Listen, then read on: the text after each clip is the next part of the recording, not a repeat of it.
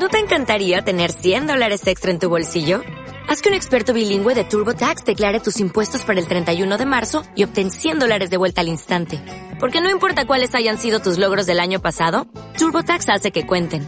Obtén 100 dólares de vuelta y tus impuestos con 100% de precisión. Solo con Intuit TurboTax. Debes declarar para el 31 de marzo. Crédito solo aplicable al costo de la presentación federal con TurboTax Full Service. Oferta sujeta a cambios o cancelación en cualquier momento. Bueno, bueno. Hola a todos, ¿cómo están? Julio Sánchez aquí. Esto es Vive tu Patrimonio, un nuevo episodio del podcast dedicado a las investigaciones y las reflexiones acerca del patrimonio cultural. Estamos en el día 43 de la cuarentena producto de la pandemia mundial y hace unos días me encontré con unas recomendaciones planteadas por el ICOM Brasil, el ICOM de Brasil respecto a qué hacer dentro de los museos frente a la situación actual y cuáles serían pues las medidas de conservación, gestión, seguridad de las colecciones, la protección a los profesionales y la gestión tanto de museos como bibliotecas y archivos una vez la pandemia se ha levantado. Y me parece súper interesante y un gran aporte por parte de ICOM Brasil respecto a cómo las instituciones, tanto públicas como privadas, dedicadas al sector cultura, pueden empezar a construir sus protocolos de seguridad en los cuales favorezcan el control tanto de sus trabajadores, de su público y de sus colecciones. Entonces, quiero aprovechar la nota publicada en la página oficial de ICOM Brasil para empezar a reflexionar acerca de cuáles son estas medidas y qué podemos aprovechar de ellas para continuar con nuestro trabajo en torno al patrimonio cultural. Pero vamos a entender un poco qué es ICOM y qué es un museo y por qué estas recomendaciones son sumamente importantes. El Consejo Internacional de Museos, o International Council of Museum, en sus siglas en inglés, es ICOM, y es una organización internacional de museos y profesionales dirigida pues a la conservación, mantenimiento y comunicación del patrimonio natural y cultural del mundo, tanto presente como futuro, tangible o intangible. El ICOM fue creado en 1946 como una organización no gubernamental que mantiene una relación formal con la UNESCO y tiene estatus de órgano consultivo del Consejo Económico y Social de las Naciones Unidas. Según el ICOM, el Consejo Internacional de Museos, estas instituciones, me refiero a los museos, y cito, son instituciones de carácter permanente que adquieren, conservan, investigan, comunican y exhiben para fines de estudio, educación y contemplación conjuntos y colecciones de valor histórico, artístico, científico y técnico o de cualquier otra naturaleza cultural. A partir de esta cita, podemos entender que un museo es un lugar donde los profesionales conservan, estudian, aprenden y difunden justamente el patrimonio sobre el cual trabajan. Y este puede ser acompañado de un concepto ya sea cultural, natural, científico, entre otras especialidades en las cuales pues puede aprovecharse una colección para ser museable. De ahí que encontremos tipos de museos tan diferentes como museos de arte, de arqueología, etnográficos, de ciencias, entre muchos otros. Porque, en definitiva, en cualquier tipo de patrimonio, este puede ser expuesto, puede ser conservado e investigado. Uno de los principales aspectos que considero yo debe tener un museo es el de difundir el inmenso patrimonio que alberga en sus salas, en sus galerías o en los espacios que aproveche para este trabajo de musealización. Comunicar es fundamental, porque al final no sirve de mucho si todas tus colecciones solo quedan almacenadas para un grupo específico o que solamente puedan ser disfrutadas por un grupo específico. La idea es difundir esto y que dicha información llegue a un una gran cantidad de personas, ¿no? Para ello, primero un museo debe investigar la que tiene, asegurar la conservación de los mismos y posteriormente comenzar pues prácticas de interpretación del significado para poder comunicarlo y hacerlo explicativo. Si los museos considero que no cumplen con esta faceta de enseñar el patrimonio, educar, es un museo que carece pues del aspecto fundamental de su significado, ¿no? En definitiva, se trata de integrar el patrimonio en una sociedad y permitir que la gente lo disfrute, lo entienda, lo aprenda.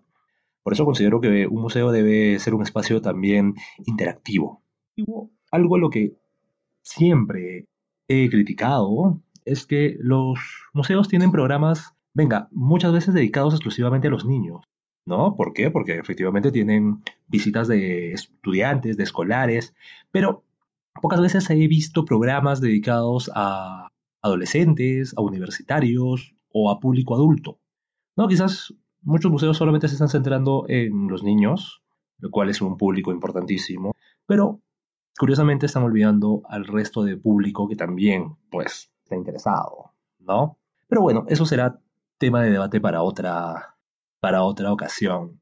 Eh, pero entendiendo más o menos cuál es la función de un museo, qué es un museo, qué pienso yo debería ser la función de un museo, y sobre todo, cuál es el papel o el rol que cumple ICOM, vamos a volver justamente a sus recomendaciones, ¿no? Y esas recomendaciones fueron compartidas y debatidas por los miembros de ICOM Brasil y compartidas en diferentes idiomas para que sean atendidas por las diferentes instituciones dedicadas a este fin. Y procedo a citar. Identifica ICOM Brasil las siguientes directivas para la comunidad. Número uno, con relación a la coordinación de las acciones. Cada institución debe organizar un equipo interno que coordine y comunique las acciones junto con el órgano interno y el personal subcontratado. En caso de confinamiento, las coordinaciones deben acordar con la gobernanza local la presencia de un personal institucional para la inspección semanal acompañada de un profesional del cuerpo de bomberos o de la policía. Las coordinaciones deberán proporcionar una lista de contactos para casos de emergencia. Las personas responsables deberán planificar las cuestiones financieras con los de la administración pública, patrocinadores, asociaciones y o fundaciones para el mantenimiento de la institución durante la cuarentena. Comunicación. Básicamente este primer punto está referido a la comunicación tanto con las instituciones del Estado como las instituciones privadas que financian en muchos casos estas, estos museos, ¿no?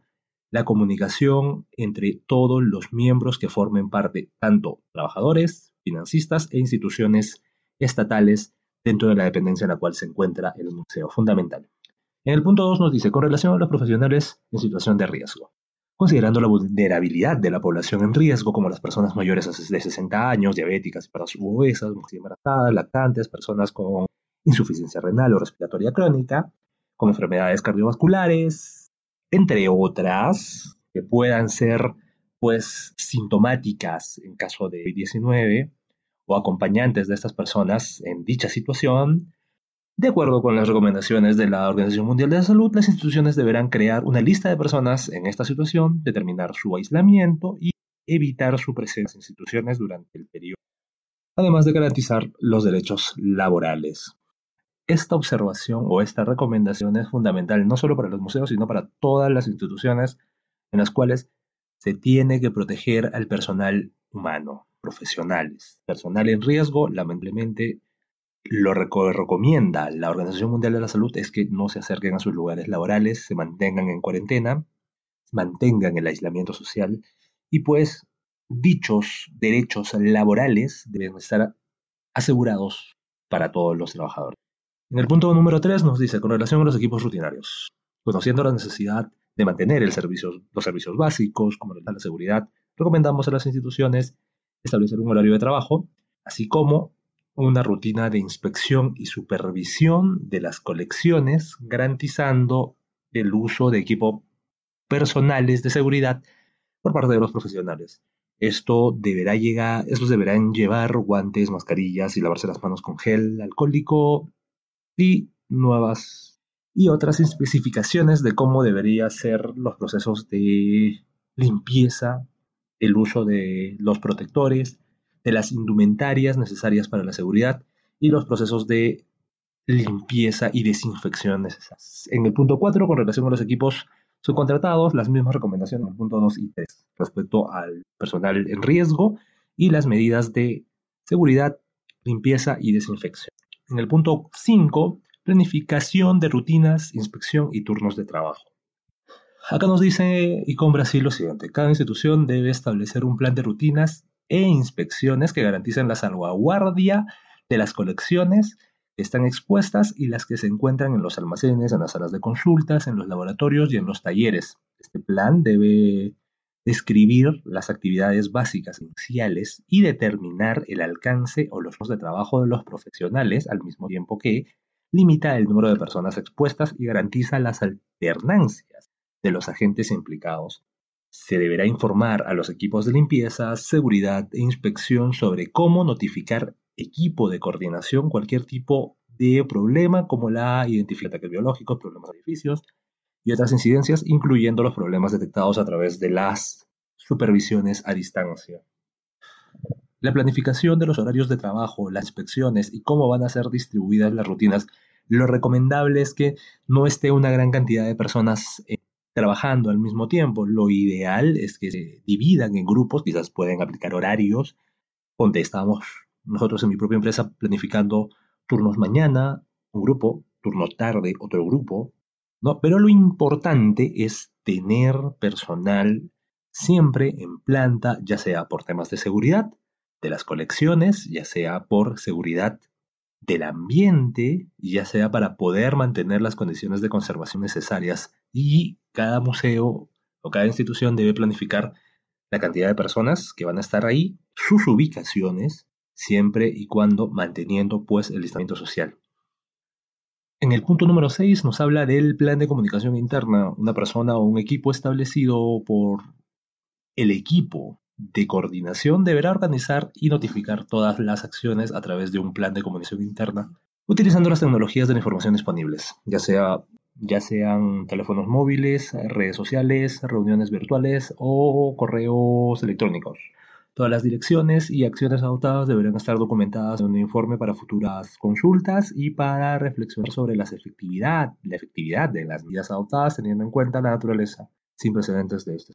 Mantener la comunicación y tener actas, o mejor dicho, constancias de dichas comunicaciones. Las redes sociales, el teléfono, las videollamadas, el correo electrónico permiten pues tener un soporte que confirme dichas comunicaciones. Así también pues se pueden utilizar las actas de reuniones, y grabar las videoconferencias virtuales para que quede un testimonio de los acuerdos realizados, los mismos que pueden ser difundidos a través de las redes sociales, comunicados oficiales en las páginas web.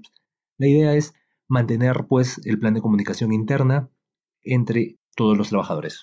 En el punto número 7 nos habla del plan de gestión de riesgo y procedimientos de equipo para mantenimiento. Básicamente, el mantenimiento del edificio del cual se alberga el museo.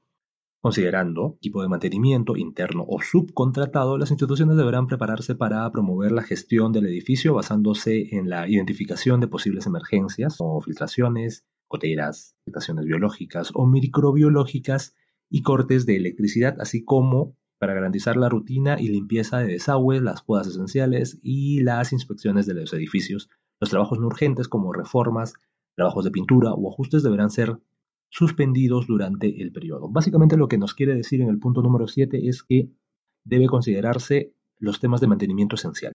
Básicamente, seguridad de las colecciones y evitar cualquier tipo de afectación o deterioro de las instalaciones, así como garantizar pues las labores de limpieza. En el punto 8 nos habla plan de gestión de mantenimiento, aires acondicionados, deshumidificaciones, supervisión climatológica. Las instituciones deberán garantizar la supervisión climatológica, ya sea personas o a distancia, así como el mantenimiento de los equipos de control.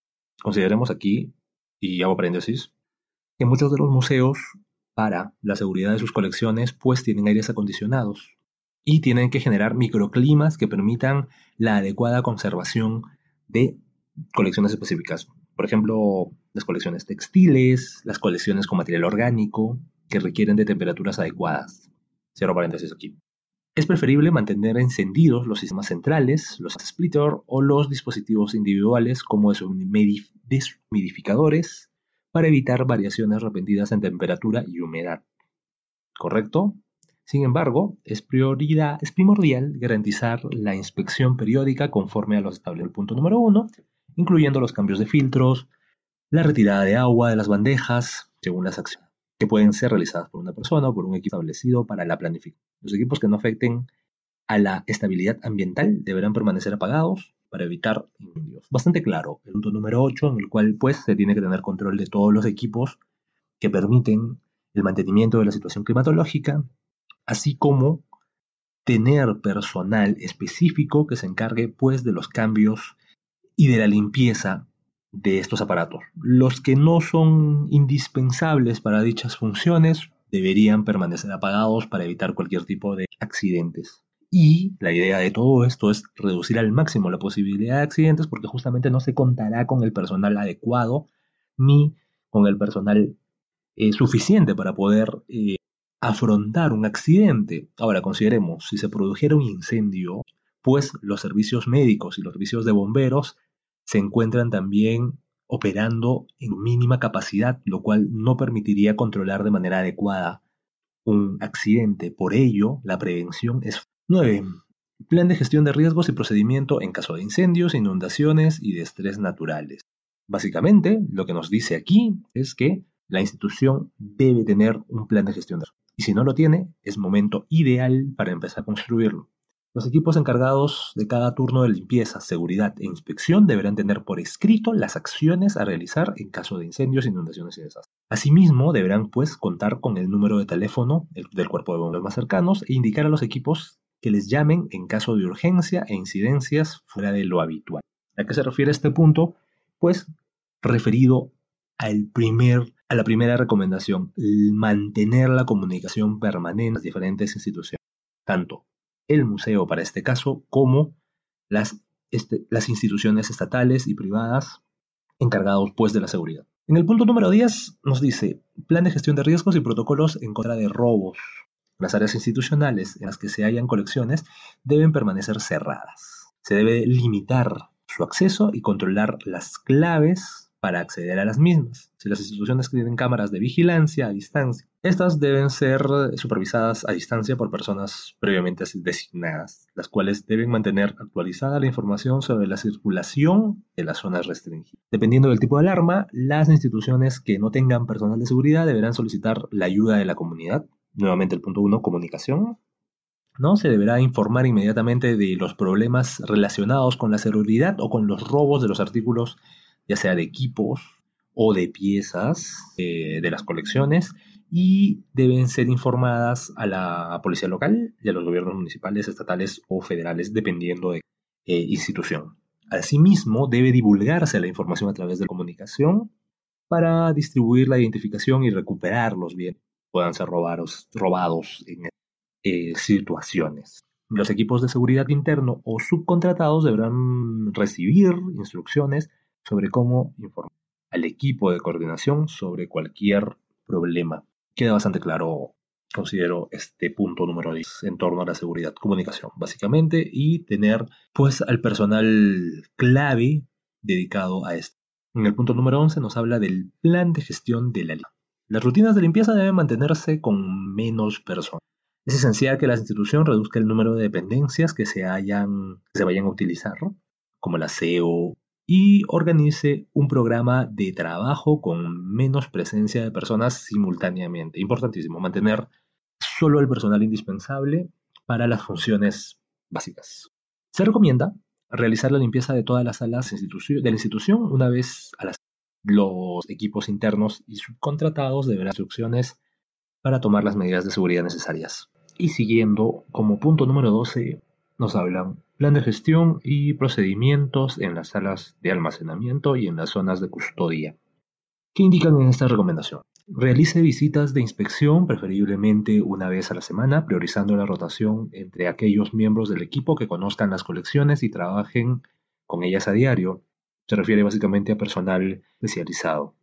Desconecte la mayor cantidad posible de equipos electrónicos y asegúrese de que las instalaciones eléctricas estén en buenas condiciones. Queda claro, revise el volumen de los, de, los depósitos del deshumidificador, evalúe el funcionamiento habitual del dispensador de agua, adapte el número de equipos de las salas y otras estrategias referente a los puntos arriba indicados, mm, apague las luces o mantenga la iluminación mínima necesaria en caso de que haya cámaras de seguridad que necesiten luz para grabar.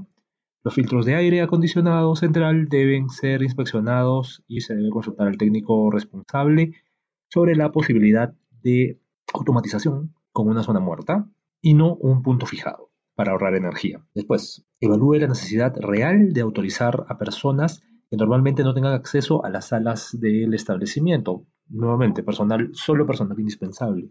Inspeccione el entorno por si hubiera filtraciones, alejando de las zonas húmedas de las obras o mobiliario cuanto sea posible y cubriendo el mobiliario con plástico como las cartotecas y expedientes deslizables que no se puedan mover, ¿no?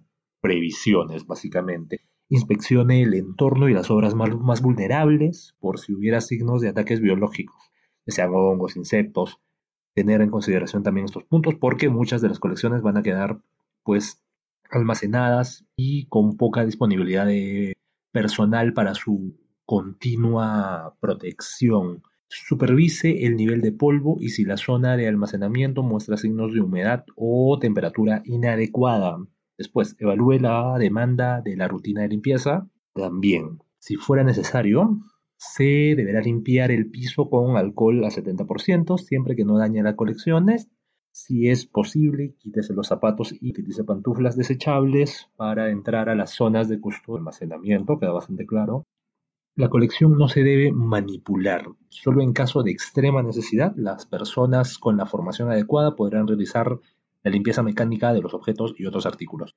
Básicamente es mantener el protocolo que tiene cada museo para la manipulación de las colecciones. Después, en caso de traslado por emergencia de las colecciones o del mobiliario de otras salas al espacio de almacenamiento, dicho material deberá ser aislado con un embalaje durante 14 días o desinfectado por profesionales calificados y siguiendo las recomendaciones de seguridad. Interesante punto que definitivamente va relacionado pues a los protocolos internos de seguridad que tiene cada museo para poder desarrollar la manipulación de sus colecciones. En el punto número 13, las recomendaciones van dirigidas para las exposiciones, tanto de larga duración, desmontaje y montaje de exposiciones temporales. ¿Qué nos dice en este punto? Restringe el acceso a las áreas de exposición de larga duración. Básicamente, quedan clausuradas. Si fuera necesario, dependiendo del tipo de ventanas, de polvo, la iluminación, etc., cubra las ventanas con material no tejido o tejidos porosos para garantizar que estos se puedan retirar durante las inspecciones. Nuevamente, restricción y protección de las vitrinas. Siguiente, apague las luces o mantenga la iluminación mínima necesaria y bloquee cualquier entrada de luz natural, básicamente para proteger pues la condición de los bienes y el no deterioro de la capa pictórica por consecuencia de la iluminación. Siguiente, mantenga la rutina de inspección periódica y la limpieza de acuerdo a los puntos anteriores. Siguiente, garantice las del lugar y del mobiliario. Y si fuera necesario, traslade las colecciones más valiosas a las zonas de almacenamiento queda bastante claro.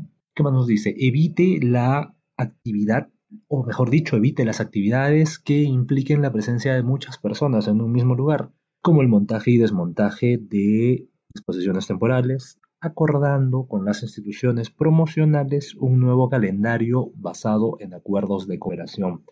Básicamente, replantear los cronogramas de trabajo y los calendarios de exposición hasta pues las, situaciones de cuarentena empiezan a levantarse en cada región, en cada país. Y mantenga una lista con la información de las obras expuestas de acuerdo con las directrices y procedimientos de seguridad internos en las obras o objetos más vulnerables y sensibles. Básicamente protocolo de manejo. En el punto 14 eh, nos da las recomendaciones sobre las obras en el taller o en el laboratorio, donde nos indica las obras, objetos, artefactos y documentos que estén en el laboratorio o en el taller deben ser devueltas a la zona o mobiliario de almacenamiento. Si no es posible, deberán cubrirse con material no tejido y protegerse de la luz y del polvo. Las actividades de prevención para la conservación y restauración científica deberán interrumpirse para retomarse más adelante. referido al punto anterior, reprogramar el calendario de actividades. En el punto 15, recomendaciones sobre préstamos, investigación y devolución a las instituciones de origen. No deberá permitirse la investigación ni los préstamos durante el periodo de prueba. Las devoluciones deben acordarse entre las instituciones a partir del regreso a las actividades. El estatus de las obras en tránsito debe evaluarse caso por caso. Después nos indica, suspenda el movimiento y revise el calendario de los próximos préstamos hasta que la situación se normalice. Importantísimo. Colabore y confíe en los empleados de las instituciones donde se encuentran las obras prestadas para evitar inspecciones externas y mantenga el contacto con los del préstamo y la custodia. Básicamente confiar en el profesionalismo de las personas encargadas y de las instituciones. No se recomienda enviar mensajeros para supervisar las obras. Mantener el distanciamiento. Evalúe cada objeto y situación antes de decidir desmontar o almacenar las obras en cajas mientras se espera a su devolución. Recuerda que es más difícil realizar inspecciones de obras en cajas, pero en el caso de obras que se encuentran en zonas sujetas o a desastres naturales, como será preferible pues dejarlas empaquetadas. Supervise el desmontaje, los informes y el embalaje por videoconferencia. Esto es una manera pues extremadamente necesaria en la cual habrá que supervisar el adecuado proceso y la adecuada manipulación. Siguiente, si fuera necesario emplear ampliar, mejor dicho, el periodo de préstamo, no olvide añadirlo al contrato y a las nuevas pólizas de seguro o a los registros. Imagino y espero que las instituciones de cultura o encargadas de supervisar dichas actividades por parte del Estado den las facilidades necesarias para que se den estas ampliaciones en los contratos y pueda, hasta cierto punto, pues, subsidiar estas nuevas ampliaciones a las pólizas de seguro. Y siguiente, manténgase en contacto con la institución o el productor para obtener periódicamente datos ambientales del espacio en el, que se encuentra la obra. En el punto número 16, las recomendaciones van referidas a los proyectos de documentación, donde señalan priorice las acciones que se puedan realizar a distancia, como revisar la información en la base de datos. Después, planifique acciones a distancia para investigar las colecciones, y mantenga actualizada la documentación de las colecciones y permita, si es posible, el acceso a distancia a la con información relevante para la ubicación de los bienes y su estado de conservación. Esta es una excelente oportunidad para actualizar las bases de datos de tus museos o de todas las instituciones, en realidad, aprovechar las condiciones, la mejora de la tecnología, la aparición de nuevas softwares que permiten todas estas documentaciones, pues comenzar a tener un proceso de trabajo a distancia gracias a la actualización de esta base de datos. Y en el punto 17, las recomendaciones van referidas con relación al público, a la comunicación, a las redes digitales y a las redes educativas, las cuales se recomienda a las instituciones crear o mantener rutinas para interacción con el público a través de redes sociales, de acuerdo con un plan de divulgación, o mejor dicho, de acuerdo a un plan para divulgar sus colecciones y estimular la consulta y la investigación de sus bases de datos y sus sitios. Durante este periodo produzca material digital para publicar manuales directrices técnicas, catálogos, entre otros, con información clara y directa y accesible al público. Y en el punto 18, que es el último, se refiere a la elaboración de un plan de regreso a las actividades en el mismo que nos dice, el plan de regreso de actividades debe debatirse con todo el equipo para definir las acciones previas a la apertura al público. Además, teniendo en cuenta las directrices mundial de la salud, se deberá debatir sobre los protocolos de prevención de contagios, como de temperatura corporal, uso de, mascarillas, entre otros. Así también la limitación del número de personas en los espacios cerrados, la limpieza y la organización de los espacios de exposición, consulta e investigación Importante además es analizar la efectividad de la aislación y renovación de aire en espacios con ventilación mecánica. También planifique el calendario de desmontaje para la exposición, devolución o préstamo de obras, de forma que las acciones no sean concomitantes, y coordine con la comunidad un proceso de apertura, divulgación y recomposición de las, de las rutinas institucionales.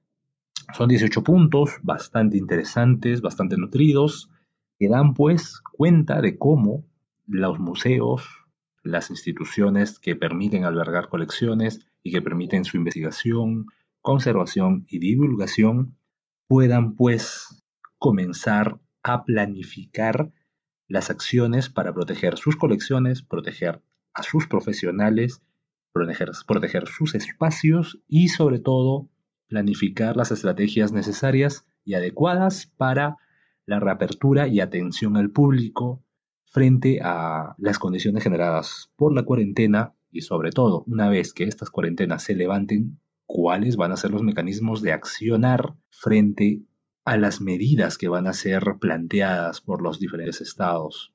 Obviamente, todas estas medidas pueden ir sufriendo cambios eh, con el paso del tiempo y también tienen que irse adaptando pues a la realidad de cada institución. Asimismo, es interesante siempre estar en comunicación y conocer las normativas municipales, estatales, nacionales, así como las directrices que está enviando la Organización Mundial de la Salud, la misma UNESCO y todas las instituciones pues, internacionales y nacionales dedicadas a la gestión del patrimonio cultural. Estas recomendaciones, presentadas por ICOM Brasil en el mes de abril, han sido a la vez desarrolladas por, eh, con el apoyo y colaboración de instituciones como la AIC, que es la American Institute of Conservation, la misma UNESCO, y la AMAAM, que es la American Alliance, Alliance of Museums. Me parece súper interesante revisar todo el documento. En el blog que acompañará a este podcast también estaré dejando el enlace directo a la fuente, así como eh, cada uno de estos puntos tratados. Ha sido una bonita ocasión para reflexionar acerca de estos puntos. Me parece extraordinario las recomendaciones que está mandando la ICOM Brasil. Espero que cada museo nacional empiece a tomar estas consideraciones y empiecen pues a programar sus propios protocolos de manejo. Nosotros también desde Vive tu Patrimonio estamos promocionando, o mejor dicho, trabajando en torno a nuestros protocolos de reinicio de actividades y varias de estas nos servirán de mucho para la adecuada gestión de lo cultural. Nos estamos viendo los próximos días. No sé en realidad cuándo subiré este podcast. Pero bueno, ya saben, estamos publicando los miércoles y los domingos. Un abrazo para todos, nos vemos en el próximo episodio y esto es Vive tu Patrimonio. Chao. As a new Western Union customer, you can enjoy a $0 transfer fee on your first international online money transfer. Send money to your family and friends back home the fast, easy, and reliable way. Visit westernunion.com or download our app today to get started, and your first transfer fee is on us. FX gains apply, not available for credit cards and transfers to Cuba. Services offered by Western Union Financial Services Inc. and MLS 906983 or Western Union International Services LLC and MLS 906985.